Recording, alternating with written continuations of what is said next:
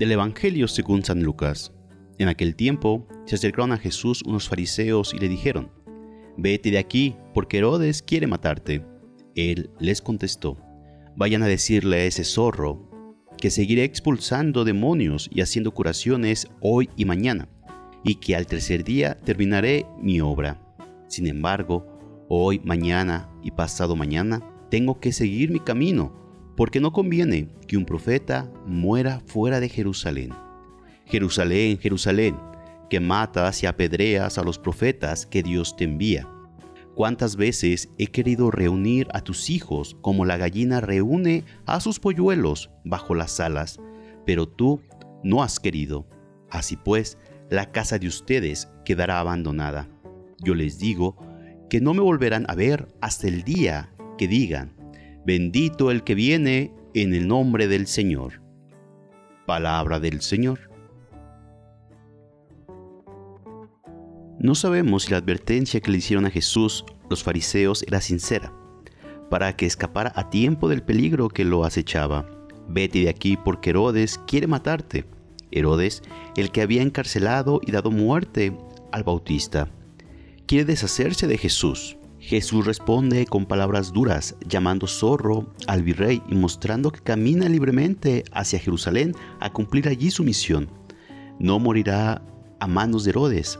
No es ese el plan de Dios.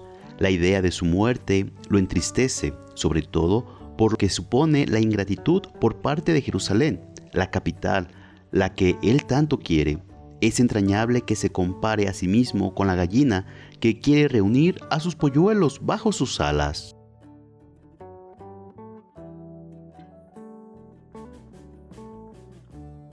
Jesús aprovecha la amenaza de Herodes para dar sentido a su marcha hacia Jerusalén y a su muerte que él mismo ha anunciado y que no va a depender de la voluntad de otros, sino que sucederá porque él la acepta por solidaridad y además cuando él considere que ha llegado su hora.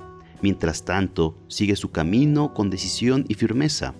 El lamento de Jesús, Jerusalén, Jerusalén, es parecido al dolor que siente luego Pablo al ver la obstinación del pueblo judío que no ha querido aceptar al menos en su mayoría la fe en el Mesías Jesús. El amor de Dios, que a veces se describe ya en el Antiguo Testamento con un lenguaje parecido al de la gallina y los polluelos, el águila que juega con sus crías y les enseña a volar, o el salmista que pide a Dios, Escóndeme Señor bajo la sombra de tus alas, y otras con un lenguaje materno y femenino.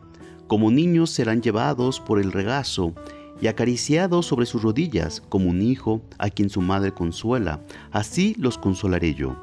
¿Estamos dispuestos a una entrega tan decidida como la de Jesús? Incluso si aquellos por los que nos entregamos se volvieran contra nosotros, tenemos un corazón paterno o materno, un corazón bueno, lleno de misericordia y de amor para seguir trabajando y dándonos día a día por el bien de los demás. O nos influyen los Herodes de turno y cambiamos nuestro camino por miedo o por cansancio. Y que la bendición de Dios Todopoderoso, Padre, Hijo y Espíritu Santo, descienda sobre ti, tu familia y te acompañe para siempre. Amén. Si te gustó esta reflexión, te invito a suscribirte al canal, darle clic a la campanita y compartirlo para que más escuchen y mediten la palabra de Dios.